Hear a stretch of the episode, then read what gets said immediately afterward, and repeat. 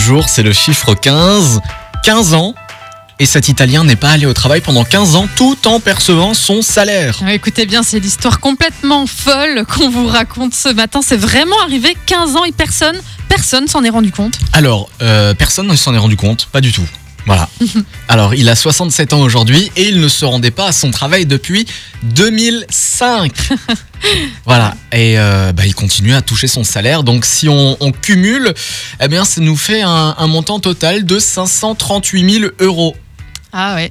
538 c'est 000 pas mal. euros. C'est à peu près 2900 euros de salaire par mois qu'il a continué à toucher tranquillement à la maison pendant 15 ans. pendant 15 Voilà. ans.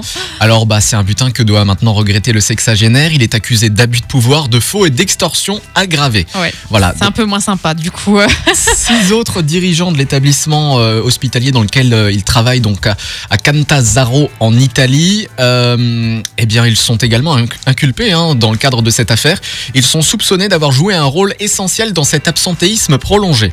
Ouais, Alors. bah, comme quoi, il a pas fait ça tout seul en fait, le monsieur. Comment ça s'est passé Lors du départ à la retraite du directeur, le successeur de, du- de ce dernier et les ressources humaines n'ont pas pris le soin de vérifier si l'employé était présent au travail ou non. Voilà, et ça a continué comme ça pendant 15 ans. Voilà. Les passantes les mailles du filet. euh, Exactement. tranquillement. Voilà. Ouais, bah. Lors d'un changement de directeur, il s'est dit ah tiens si j'essayais de rester à la maison, bah voilà, il s'est jamais montré donc euh, personne savait qu'il devait venir quoi. Ouais, c'est que c'est fou que ça ait duré 15 ans quand même. 15 ans, tu te rends compte?